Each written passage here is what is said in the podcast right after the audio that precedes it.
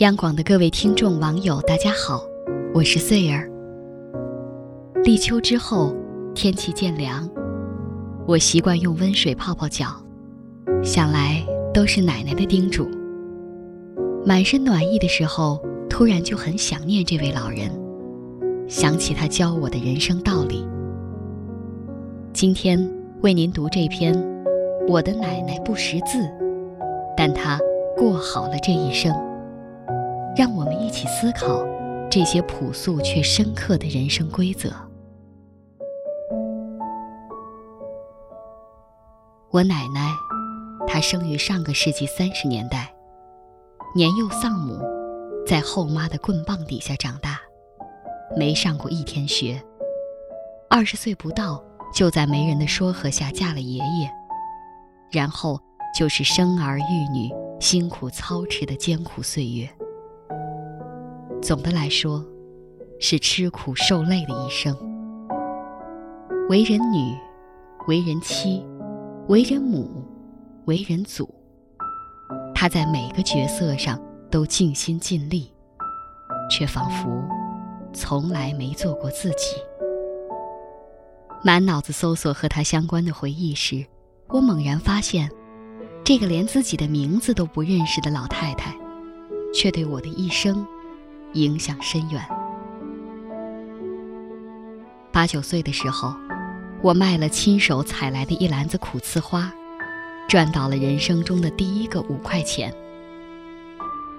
苦刺花树是一丛低矮灌木，只及人高，但梗上有刺，仿佛玫瑰花的寒酸远亲，所以采起来也并不容易。我把这项劳动当游戏玩得不亦乐乎。但这却是奶奶的春天必修课。早些年，她翻山越岭采摘这来之不易的野菜，是为了拿去镇上换钱，买油买盐的补贴家用。她对挣钱是有执念的，长时间的缺衣少食，注定了安全感的终身匮乏。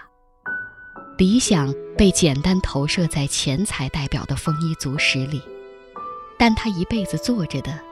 都是简单却不轻松的重复性体力劳动，可他很少为穷日子抱怨，嘴里常常念叨着的是：“好好干活，哪儿会有穷死饿死的人呢？”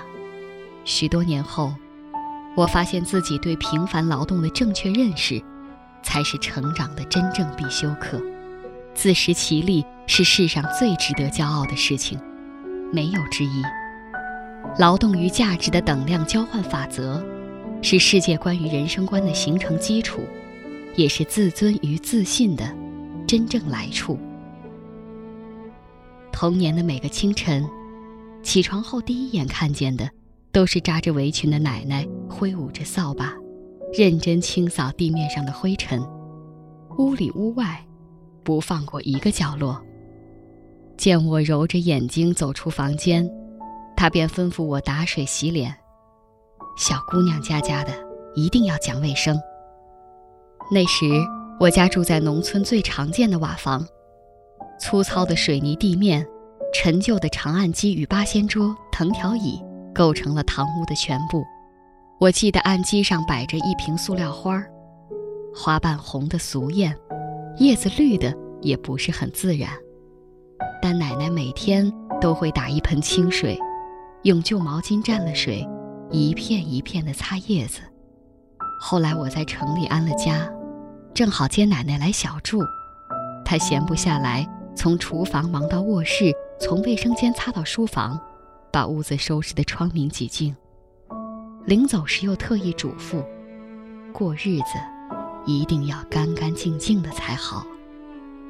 她不识字，从没读过诸子家训。但却一生践行着黎明即起，洒扫庭除。他这一生从未起过扫天下的心，所求所愿，不过扫好屋前尘土，家中阴霾。大学毕业后，我生了病，不得不放弃一切回家休养。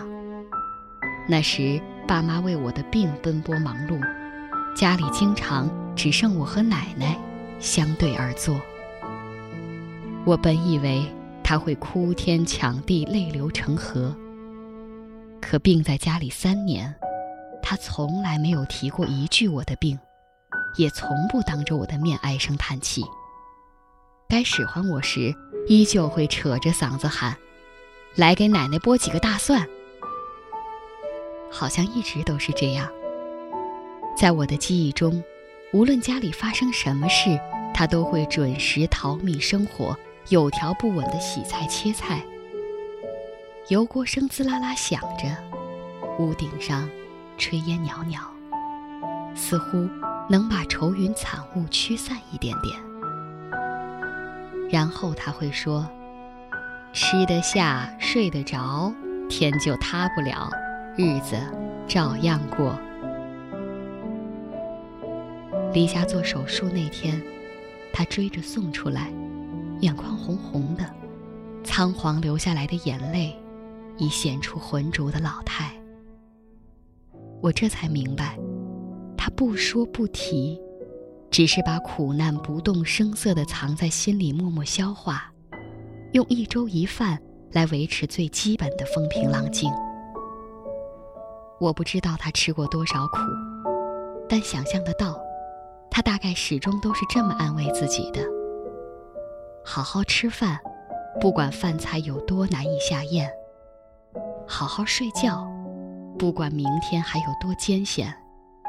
吃饱了，睡足了。我就继续去战斗。哭着吃过饭、睡过觉的人，通常能够过好这一生。他懂得去何处汲取力量，也明白去哪里悲伤。好了，今天的夜听就为您分享到这里。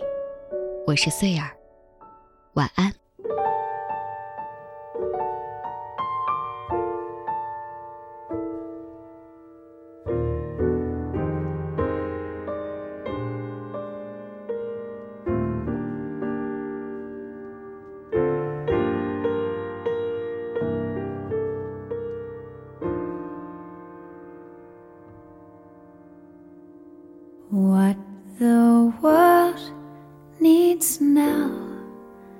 Is love, sweet love. It's the only thing that there's just too little of. What the world needs now is love, sweet love.